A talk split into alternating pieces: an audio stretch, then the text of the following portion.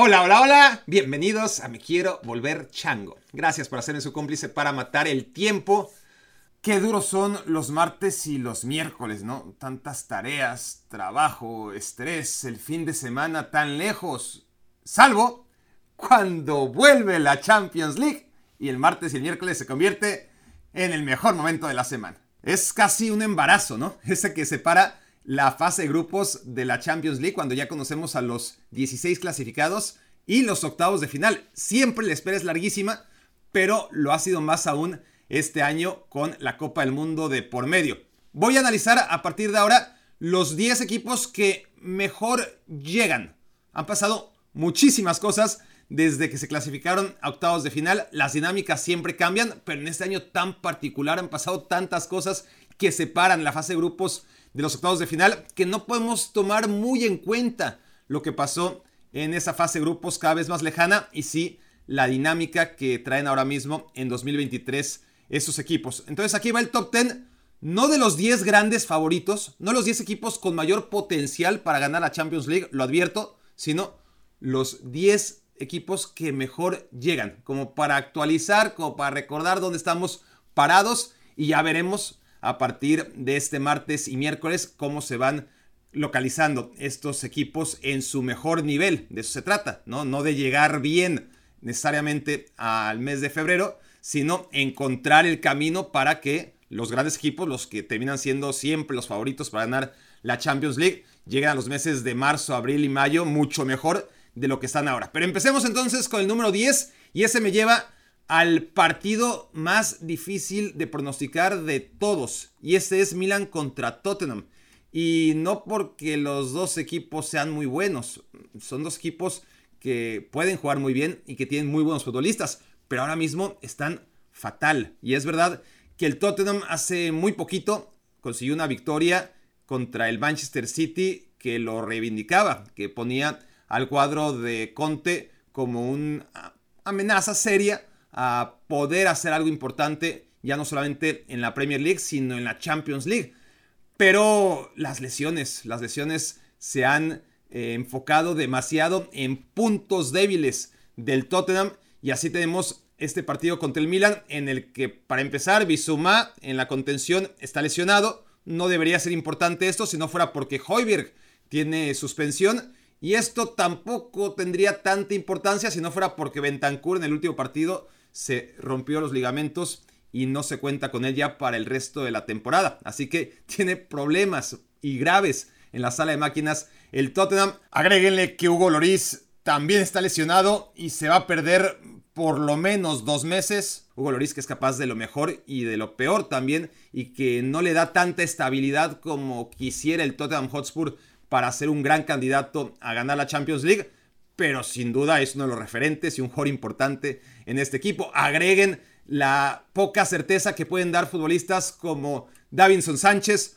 o como Langlet, aún sin ser titulares, ¿no? De inicio en la saga de, tres, pero al mínimo problema que pueda tener la saga con un Dyer que juega siempre y que también es muy propenso al error. La verdad es que más allá de tener a futbolistas como Son, que no está en su mejor momento ni cerca, Harry Kane, que sigue siendo un goleador histórico, podríamos tener muy pocos argumentos para sostener que el Tottenham es favorito para meterse a cuartos de final, de no ser porque enfrenta a un equipo que está todavía peor, y ese es el Milan. El Milan que tiene lesionados importantes, desde que el portero Mañones baja, no ha sido lo mismo con Tataruzano, no andaba muy bien comparado con lo que era la temporada pasada Fikayo Tomori, pero su lesión lo único que hace es precipitar aún más una defensa que está muy mal, donde Kier ya no tiene el nivel físico ni, ni la edad como para ser el líder de este barco, donde Kalulu ya no ha sido tan confiable ni cerca de lo que fue la temporada pasada,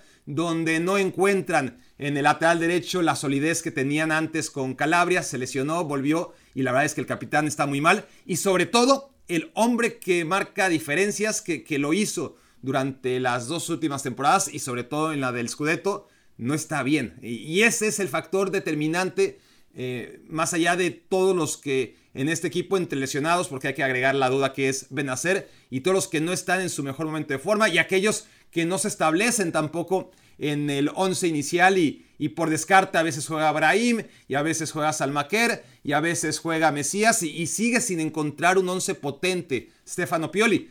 Más allá de que Giroud sigue siendo una garantía y eso es importante, lo de Rafael Leao es la peor noticia que pueda tener este Milan, porque aunque no se ha lesionado, pues no se cuenta con él. Eh, ese futbolista determinante, ese jugador supremo, ese hombre que cada vez que tenía la pelota, ya sea en velocidad o por pura clase y técnica, se quitaba a uno, dos o tres rivales de encima, ese no lo hemos visto en esta temporada y vaya que lo necesita el Milan contra el Tottenham porque si bien son dos equipos que están a la baja, yo creo que ya tuvimos una prueba en la fase de grupos, aún con el Milan estando todavía bien, fue muy poca cosa contra el Chelsea en la fase de grupos. Y creo que eso en perspectiva, cuando comparamos un equipo en crisis de la Premier League con un equipo en crisis de la Serie A, creo que la apuesta segura debería ser en este caso el Tottenham de la Premier League. En el número 9 voy a tener que hacer una trampa porque si es verdad que yo mismo me autoimpuse la regla de no ubicar a estos equipos del 1 al 10 en función de su potencial ni de su favoritismo, sino simplemente de cómo llegan en este momento de la temporada. Si lo cumpliera a rajatabla, tendría que dejar fuera a demasiados equipos y, y, no podría completar 10, porque ya dije que no se sostiene por ningún lado el momento del Milan, ni tampoco el que atraviese el Tottenham Hotspur pero lo mismo puedo decir del Liverpool, del Chelsea o del Paris Saint Germain y, en realidad no podría completar a 10 equipos que lleguen realmente bien a priori a los octavos de final de la Champions League. Tomando en cuenta esto, hago una excepción y sí por el potencial o por lo menos para dejar sentado lo mal que está el Paris Saint Germain, voy a poner al equipo parisino precisamente en el noveno puesto. 2023 acaba de empezar y ya perdió cuatro veces en lo que llevamos del año. Y, cómo ha perdido además, porque se ha corrido la voz de lo frágil, de lo vulnerable que es este equipo. Y en la Liga ya no importa quién sea el rival, ya es muy difícil ver un equipo que respeta al Paris Saint Germain, porque saben que atacándolo, que buscándole las cosquillas, van a encontrar la vulnerabilidad, las fragilidades que, que exhibe este equipo partido a partido y que sin ir más lejos, en esta semana tuvo dos derrotas muy dolorosas.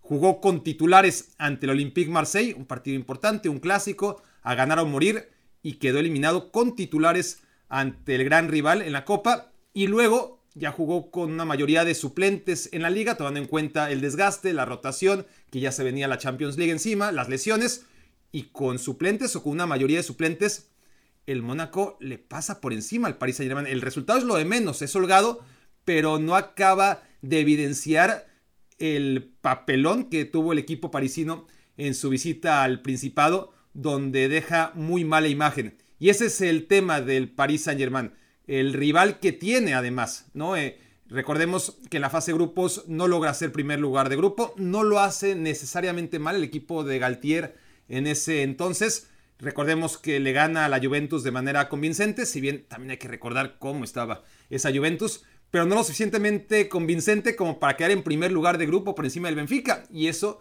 significa que fuera más vulnerable en el sorteo y por lo tanto susceptible a que le tocara un equipo como el que le acabó tocando, el Bayern Múnich. Entonces el tema ya no solo es el rival que tiene, sino el momento que atraviesa y la dependencia de futbolistas que ya sabemos cómo se llaman y apellidan, de lo que son capaces, pero que no están ni cerca en su mejor momento. Kylian Mbappé saliendo lesión, Lionel Messi también, pero de todas formas eh, con una inestabilidad en, las, en, París Saint Germain que, que, claramente no coincide con su gran momento en la selección argentina y un Neymar que, que no está, es decir, sí está en la cancha, pero no se le ve y al que le pegó más que a nadie el Mundial en Qatar. Así que el Paris Saint Germain no da señales, no da señales de poder competir a priori. Pero bueno, cuando llega la Champions League, este equipo a veces en fase definitiva ha sabido reactivarse, tiene un potencial enorme y aunque llega fatal, pues no se le puede descartar. Qué difícil hablar del Chelsea en una perspectiva de futuro inmediato. ¿No? Eh, lo que sabemos ahora del Chelsea es su presente y es un presente negativo. Es que es un equipo nuevo. Es normal que tenga que adaptarse, que tenga que descubrirse a sí mismo, para que después nosotros podamos descubrir qué es este Chelsea, pero ponerlo en una lista y proyectar qué tan probable es que el Chelsea compita o incluso gane esta Champions League, se hace complicado. Y es increíble cómo le ha dado la vuelta al cuadro londinense de un año y medio a hoy. Para empezar, Abramovich desde hace rato es historia. Tuchel también. Todos aquellos que hicieron posible que el Chelsea jugando bien, haciendo un fútbol de alta escuela, pudiera darle la vuelta a una temporada que había empezado muy mal con Frank Lampard. De todos ellos, qué paradójico, el que sigue es Thiago. Nada más Thiago Silva en la defensa, prácticamente. ¿eh? Obviamente sigue Mason Mount y algunos otros, pero si hablamos de los que se fueron, de los que están lesionados, por ejemplo, en la portería, pues hace un año y medio en el Chelsea campeón estaba Mendy, el senegalés ahora es suplente. En el Chelsea campeón estaban junto a Silva, Rudiger y Christensen, que se fueron gratis al Barcelona y al Real Madrid. Y, podemos seguir, pero sobre todo en la posición de medio campo, donde realmente estaba la clave del éxito del Chelsea, pues Jorginho ahora está en el Arsenal. Hace mucho tiempo que N'Golo Kanté está lesionado y Kovacic pues está, pero, pero no está, no se cuenta demasiado con él. Llegan futbolistas muy caros que se supone son muy buenos y que algunos de ellos ya están enseñando lo buenos que son. Enzo Fernández en el medio campo, Joe Félix en el ataque. Sin embargo, Enzo Fernández es un jugador totalmente distinto a Engolo Kanté. Entonces hay una transición, un equipo que giraba en torno a Encanté o por lo menos que tenía el ritmo que marcaba el jugador francés, ahora es otro ritmo totalmente distinto, ¿no? Por no hablar del cambio en la jerarquía de los futbolistas, del entrenador, del dueño, todo ha cambiado en el Chelsea y esperar resultados rápidos es imposible. De inicio, este equipo en mucho tiempo ha ganado un solo partido. Se lo ganó al Crystal Palace, lo demás ha sido perder y empatar. Eh, últimamente empata en este 2023, pero ya venía antes de la Copa del Mundo también dejando bastantes dudas. Un Chelsea que hace algunas apuestas como Mudrik, que no sé si en el corto plazo va a funcionar, pero, es un muy buen futbolista. Por lo menos en el Shakhtar, en la fase de grupos de esta Champions League, demostró lo que es capaz. No va a ser tan fácil como un Joe Félix, que si bien no va a llegar, y eso es increíble, un equipo que ha gastado en un solo año prácticamente medio millar de millones de dólares, ¿no? 500 millones de, de, euros o incluso más entre los dos mercados, el de verano y el de invierno, sigue sin tener un hombre gol. Pero bueno, Joao Félix, con su calidad y con su capacidad goleadora, algo va a aportar, por más que este equipo sigue careciendo de esa figura que le ha faltado durante tanto tiempo, que es un goleador de garantías. Entonces, es difícil, honestamente, poner al Chelsea en perspectiva. Una cosa es el análisis, que también es difícil ¿eh? a, medio y a, largo plazo, pero ahora mismo no tiene pinta que el equipo dirigido por Graham Potter, que es un buen técnico, pero que de repente empiece a funcionar, porque además tiene un rival difícil. Y ese equipo que anda bien al que se va a enfrentar el Chelsea es el Borussia Dortmund, que ya era hora, ya era hora que el Borussia Dortmund anduviera bien y sobre todo que empezara de una vez a hablar de equipos que en realidad llegan bien a los octavos de final de esta Champions League, porque se supone que es el propósito de este video, hablar de los 10 equipos que mejor llegan a esta instancia y a pesar de que los tres anteriores no son el paradigma de llegar en buen estado de forma, el Dortmund sí que lo es. No tuvo una primera vuelta eh, muy afortunada, eh, ni siquiera en juego, pero tampoco en las lesiones que fueron las que no le permitieron solamente al cuadro de Intercich no ser tan caótico. Y, cuando fue caótico, al final estoy escribiendo a un equipo que no jugaba bien, que, dejaba muchas dudas, pero que iba sacando puntos, los necesarios, como para ahora que sí está bien el equipo, estar peleando arriba en la Bundesliga, porque tuvo ese soporte de puntos cuando el equipo parecía que no iba a ningún lado pues tiene ese sostén, esa base de puntos conseguidos a pesar de jugar mal,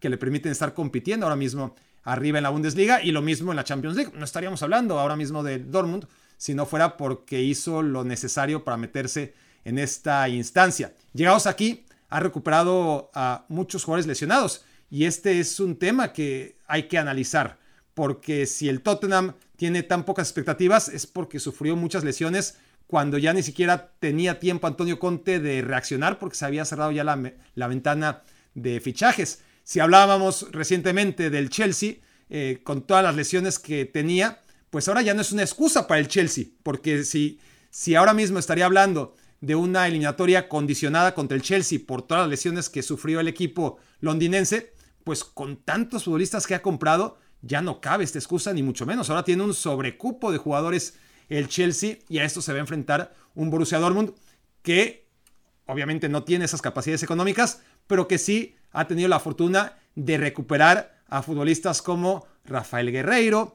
como Mahmoud Ahud, como Gio Reina y sobre todo como Sebastián Aller, después de que ni siquiera pudo debutar el gran delantero ex del Ajax en este equipo cuando se le diagnosticó el cáncer testicular y ha regresado y está claro que todavía necesita varias semanas para recuperar su mejor estado de forma, pero ya tiene impacto, un impacto a nivel anímico y sobre todo a nivel futbolístico en este equipo en donde Jude Bellingham está mejor que nunca. Es un placer ver jugar a Jude Bellingham porque está totalmente sobrado de fútbol y de capacidades tanto técnicas como mentales, habilidad, pase en largo, gol que era lo que le faltaba, ahora también lo tiene, ¿no? Esa puntería eh, de la cual suelen carecer los jugadores tan jóvenes, ya la tiene Bellingham en esta versión 2022-2023 y que seguramente se va a activar aún más al enfrentar a un equipo inglés, conociendo lo, difícil que es que un futbolista de Inglaterra triunfe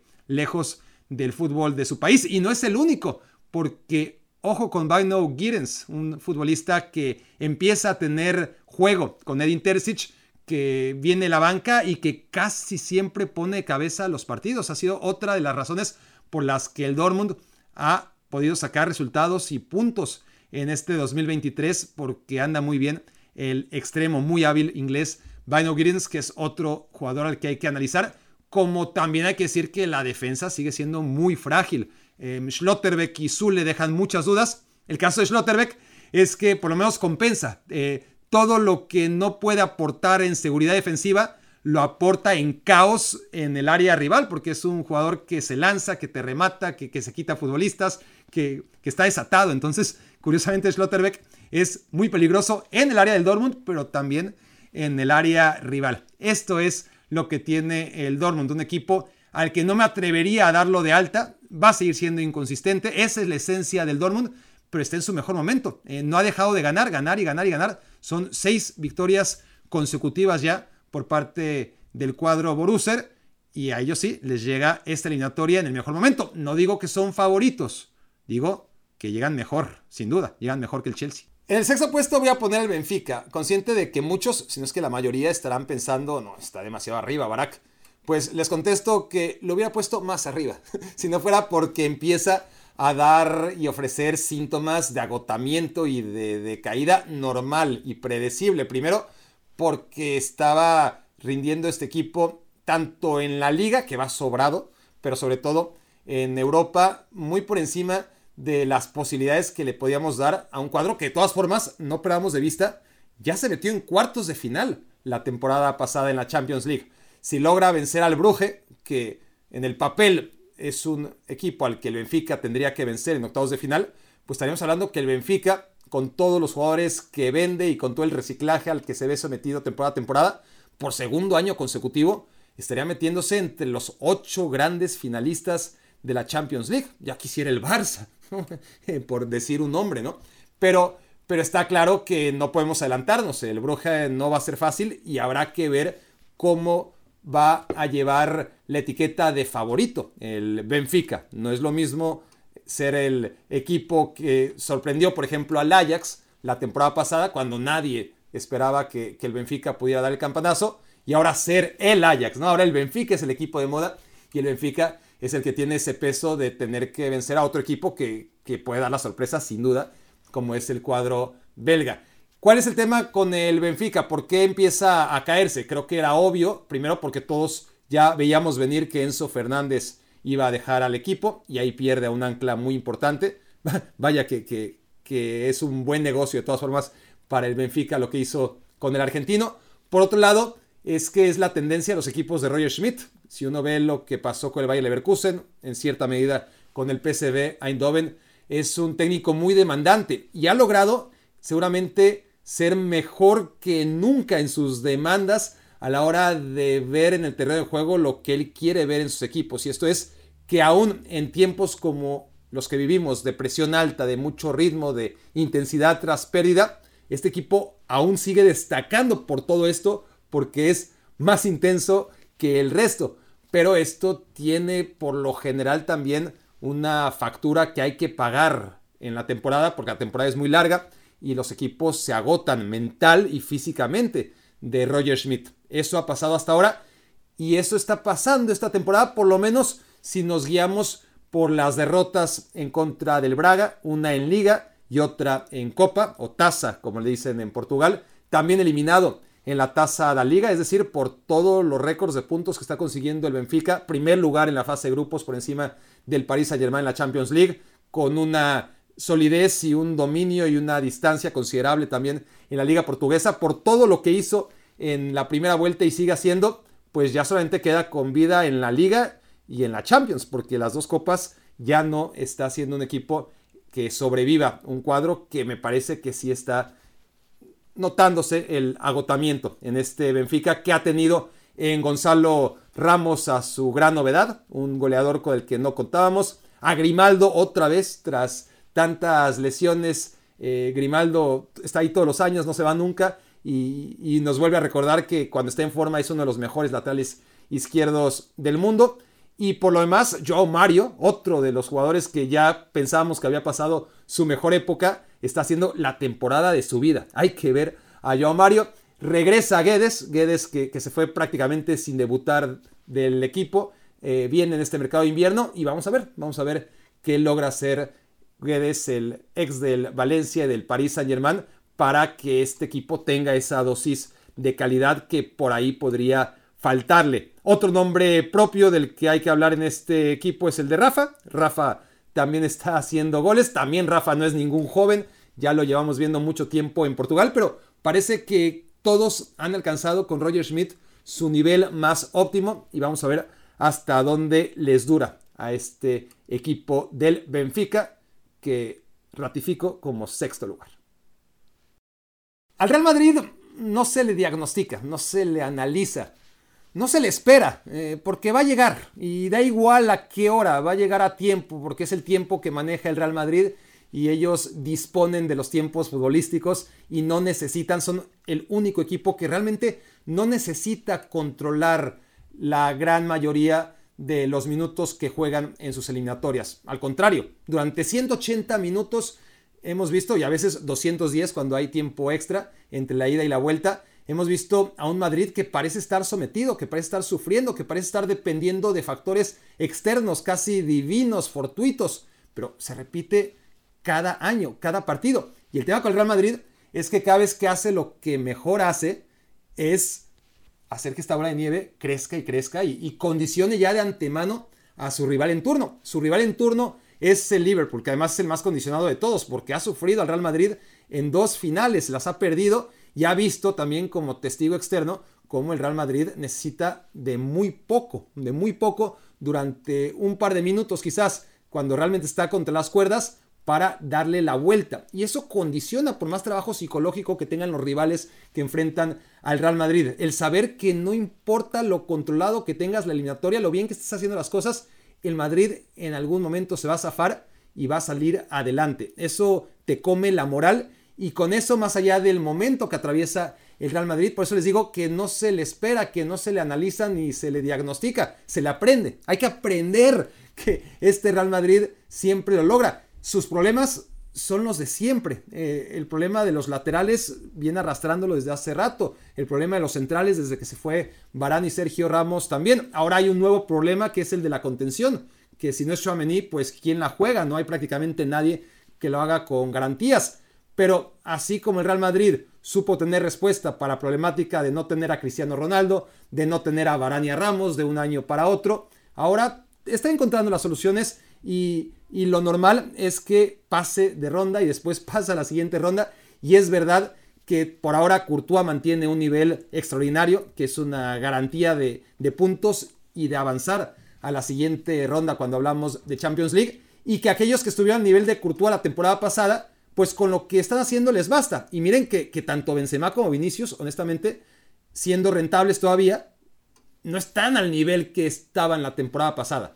Pero insisto, es cuestión de tiempo. Eh, pedir que, que, estén al nivel que estuvieron en la 21-22 es injusto, es irrealizable. Los dos fueron magníficos, igual que Courtois, pero no se puede descartar que lo hagan. Y lo peor para los rivales del Real Madrid es que quizás ni siquiera sea necesario que aparezcan en toda plenitud para poder conseguir el objetivo de un Real Madrid que ciertamente perdió la Supercopa en contra del Barcelona, que en la Copa del Rey se tiene que enfrentar al Barça y esto le va a desgastar y quizás no le alcance para meterse a final de Copa del Rey, que ya jugó el Mundial de Clubes, que le ganó al equipo egipcio y al equipo árabe para por lo menos ganar algo esta temporada y que más allá de la vida que todavía tiene en Copa del Rey, la liga que la tiene ya a 8 puntos y, bastante complicada, más allá de, lo que haga en contra del Elche, ¿no? Son 11, supongamos que le gana al Elche, serían 8, pero en la Champions League es otra cosa, en la Champions League es otra cosa, y ahí el Real Madrid yo lo pongo como el quinto equipo que mejor llega,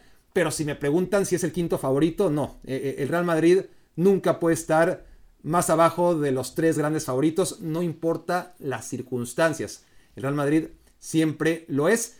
Y ahora se enfrenta a un rival además como el Liverpool, que ya decía, ¿no? Tiene muchas más dudas y que no está hecho de lo que estuvieron hechos los equipos que pudieron vencer al Real Madrid en tiempos más o menos recientes, porque el Real Madrid es campeón de Europa siempre y cuando no lo es es porque se encuentra con equipos determinados que han sabido aprovechar el mal momento que ha atravesado el Real Madrid, que, han sido muchos los malos momentos del Real Madrid, pero que necesitas a un gran equipo en toda la extensión de la palabra para poder evidenciarlo y poder eliminarlo. Estos grandes equipos se cuentan rápido. Fue el Chelsea de Tuchel, fue el Manchester City de Pep Guardiola y fue el Ajax de Ten Hag. Los únicos tres equipos que en un momento lograron evitar lo inevitable, que el Real Madrid acabe saliéndose con la suya y el Liverpool de Jurgen Klopp, que en algún momento fue un gran equipo, sin duda, al nivel de todos los que estoy relatando, en este momento dista mucho de serlo. En el cuarto lugar veo al Inter, el Inter de Milán, que ha recuperado lo que venía siendo su mayor fortaleza. En estas semanas vuelve a dejar su portería en cero de manera consistente. Es un equipo que ha atacado muy bien durante mucho tiempo, pero que defendiendo ha sido mucho más inestable y ha dependido demasiado de la buena forma de sus tres centrales. Y últimamente no han coincidido porque con De Vrij ya se cuenta poco, porque Skriniar ya tiene la cabeza, a veces parece en otro lado, se su contrato y se va a ir del club, y porque queda Bastoni como el más joven y un futbolista que tiene un gran eh, don con los pies, pero que al defender pues todavía tiene algo que aprender. Ha llegado a Chervi, desde hace rato con su veteranía. Ya no es el de la Lazio, pero todavía tiene cosas que aportar. Y hay jugadores como Di Marco, que ya sea como tercer central o como carrilero, está haciendo una de las grandes revelaciones esta temporada y, la anterior. Pues la gran revelación está en medio campo, porque Chalanolu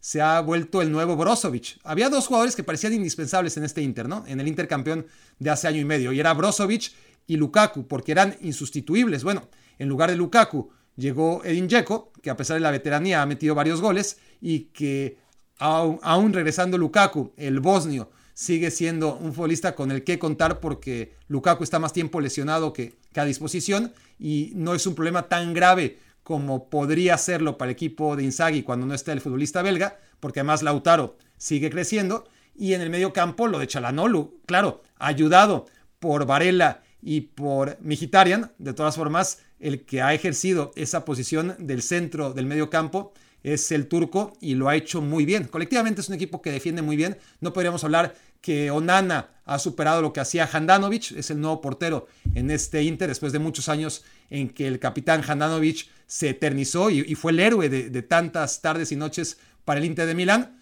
No sé si mejoró con Onana, pero era un cambio necesario, era un cambio importante para este Inter a la hora de jugar con los pies, por ejemplo, el camerunés, que no es una garantía, sí te ofrece ciertas variantes y de, mantener la posesión del balón que no necesariamente te ofrecía Handanovic, pero tampoco te da esa seguridad que sí te daba el esloveno por Maduro, que, sea el hoy suplente arquero del Inter. Entonces, ha, ha habido algunos cambios respecto a la temporada pasada, pero creo que la mayoría son positivos. hablan de madurez, inclusive ante la adversidad de perder piezas que eran fundamentales, ¿no? Handanovic, que ha decidido Inzaghi mandar a la banca, Brozovic, que está de regreso, Lukaku, que está de regreso, vamos a ver a qué nivel están ambos, pero han sido bien sustituidos. En cualquier caso, los dos futbolistas que parecían indispensables en el armado de este Inter de Milán, que me parece que está bien, creo que está bastante bien en este momento de la temporada.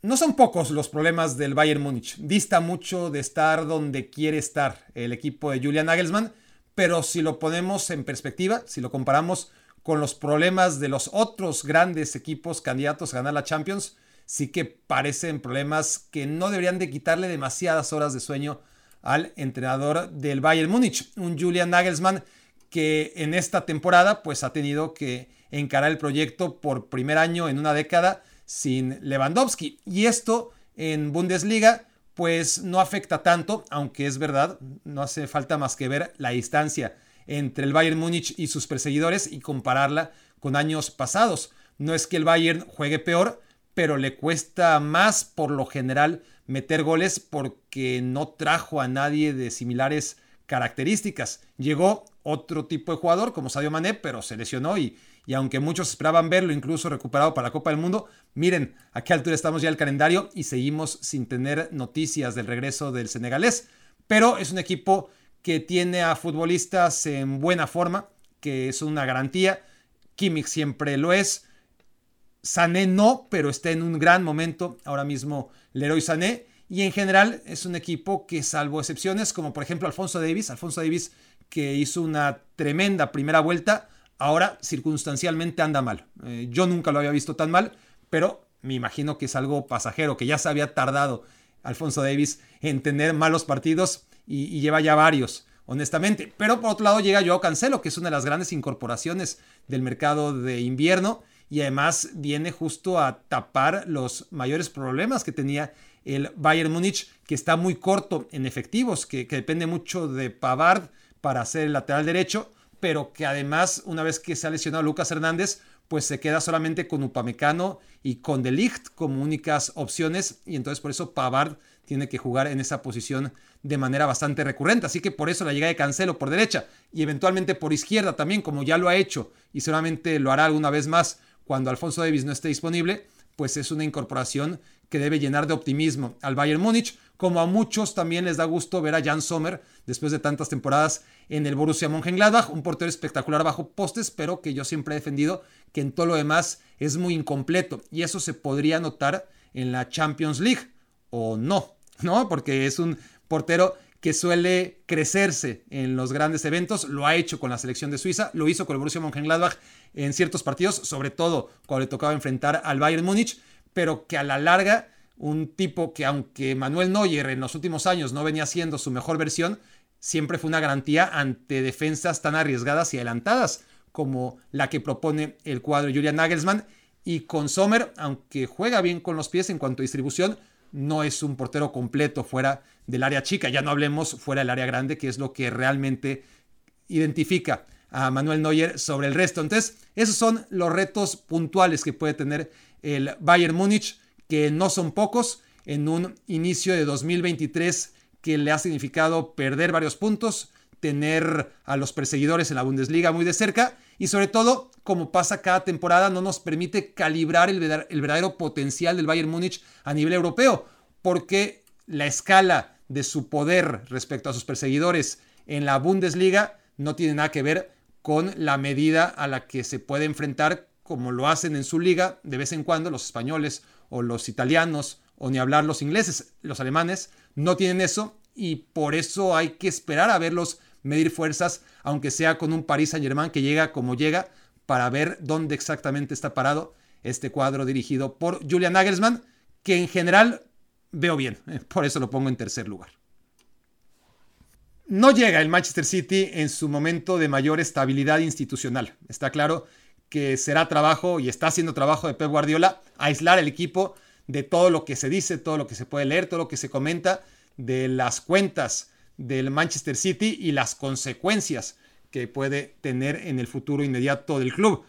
Dicho esto, eh, entendiendo que, que el equipo debe estar preparado para que no le afecte este tema, por lo menos no en el futuro inmediato. Deportivamente no está tan bien el City como suele estar a esas alturas de la temporada. Normalmente cuando criticamos al City, cuando deja que desear, es por ahí de abril, ¿no? Eh, normalmente enero, febrero suelen ser muy buenos meses para el Manchester City, que volvió de la Copa del Mundo muy bien, le gana un partido al Liverpool eliminándolo de la Carabao Cup, pero al siguiente pierde contra el Southampton, queda eliminado.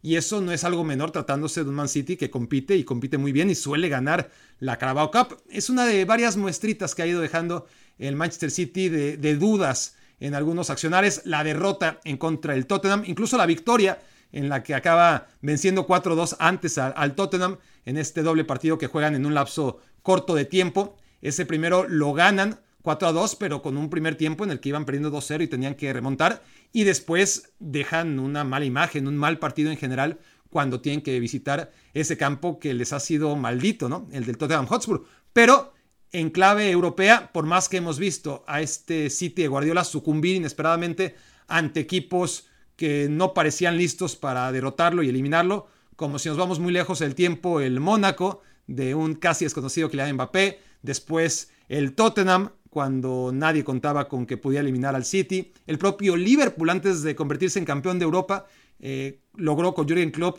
un punto de inflexión a costa del Manchester City, el Lyon en la reanudación por la pandemia, eh, jugada en Portugal, en fin, son varios momentos en los que el Manchester City pues no ha cumplido las expectativas. Em, ya no hablemos de cuando realmente está en posibilidades de ganar el título, cuando ha llegado a cuartos de final o a semifinales o a la propia final que acaba perdiendo en contra del Chelsea. La gran diferencia sigue siendo Erling Holland. Por un momento se pensaba, porque además el, ritmo de Holland te, llevaba a realmente pensar, ¿será capaz este chico de meter 70 goles? No, esto no es tan fácil como lo hace parecer muchas veces. Hay partidos cada vez más a menudo, y es normal, que, no solamente es que no meta gol, sino que casi no toca la pelota. Y es lo que sigue teniendo que encontrar como principal tarea este Manchester City, un punto de balance entre tener ahora un jugador del que carecía, alguien que meta goles, que sea la diferencia en los grandes partidos, y eso está por verse, pero sin sacrificar tanto el accionar del equipo ante rivales que defienden bien, que cierran espacios, y donde Holland no tiene esa capacidad de combinación rápida y precisa que tenían o que siguen teniendo otros futbolistas que hayan jugado en esa demarcación sin tener la puntería de Holland. Ese sigue siendo el tema a analizar y al final todo lo va a decidir un remate. Va a llegar el momento con el Arbe Leipzig o después, eh, seguramente después, en donde un remate que entre la portería o no va a justificar la llegada de Erling Holland o va a ser una historia más en la colección de fracasos del Manchester City. Por ahora, aunque no está tan bien como ha llegado a estar en la temporada. Me imagino yo que es un pequeño bache en la temporada y que el City va a ser pronto lo que es todos los años, aunque nunca gane la Champions. Uno de los grandes favoritos para hacerlo. Y otro de los temas con el Bayern, antes de abordar ya el número uno, a ver si van pensando e imaginando de quién se trata, es el de Joao Cancelo. La pérdida de Joao Cancelo está claro que la irrupción de Rico Luis matiza la pérdida del portugués, sobre todo con balón, porque Rico Luis viene a hacer lo que siempre hacía yo Cancelo junto a Rodrigo en el medio campo, pero en los grandes partidos supongo que se echará de menos a Cancelo por bien que ha hecho las cosas Rico Luis. De por sí ya es una posición, ya sea la de lateral derecho o lateral izquierdo, que viene siendo durante años uno de los handicaps más importantes del City, pues ahora todo lo que gana el Bayern con la incorporación de Joao Cancelo lo pierde claramente el Manchester City sin el portugués. Bueno, hasta ahora parece más un no top 10, ¿no? Los 10 equipos que peor llegan a los octavos de final que, lo contrario, porque a todo el mundo le he encontrado un pero. ¿Saben quién no tiene ni medio pero? Ni una décima de pero, ni una milésima de pero, el Napoli. Ese es el Napoli. El Napoli que no estoy diciendo aquí, insisto, que va a ganar la Champions League, que veo al Napoli ganando la Champions League. Sueño con el Napoli ganando la Champions League, eso que ni qué, pero sí tiene mucha más pinta de acabar siendo un héroe trágico como fue eh, el Ajax que pierde contra el Tottenham en semifinales, ¿no? O, en menor medida la Atalanta, ¿no? Eh, o en mucho menor medida el Villarreal. Sorpresas, pero, pero que en algún momento cayeron. Se parece más de inicio o esta historia a lo que pueda ser un Ajax que estuvo muy cerca de meterse a la final y que no lo logró. Vamos a ver hasta dónde llega el Napoli, pero lo que queda claro es que es un equipo que da gusto ver, que, nos obliga a que no importa el fin de semana si juega sábado domingo o a qué hora ni contra quién, hay que ver al Napoli y disfrutar de ese juego colectivo, de la manera en la que defiende, la manera en la que ataca, la manera en la que presiona, la intensidad con la que juega, la soltura de sus movimientos, la colaboración de todas sus piezas, la armonía, todo lo que tiene este Napoli que no le duele nada. Eh, los momentos que ya no son momentos, sino que se han extendido durante toda la temporada, sobre todo de Gvicha Kvaratskhelia, detrás de él Mario Rui, fenomenal, es decir, del georgiano eh, podría hablarles 14 horas y no me cansaría nunca, pero, pero para dejar un poquito a Kvaratskhelia descansar, que es el futbolista más determinante de la temporada desde mi punto de vista, lo que hace detrás de él Mario Ruiz, ¿no? Porque las raras veces que, que pierde el balón Kvaratskhelia, por lo general, el mismo georgiano va y lo recupera.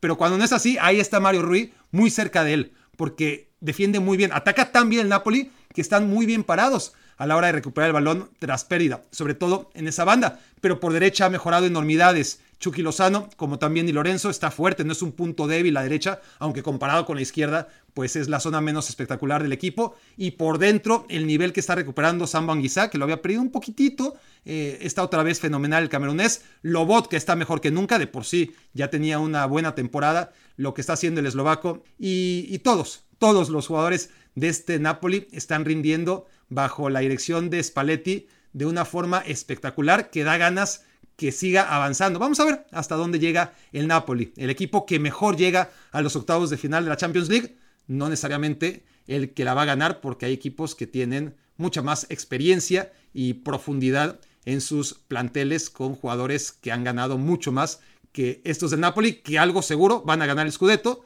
y que vamos a ver hasta dónde pelean por la Champions League. Esto fue me quiero volver chango. Muchas gracias por haberme hecho su cómplice para matar el tiempo.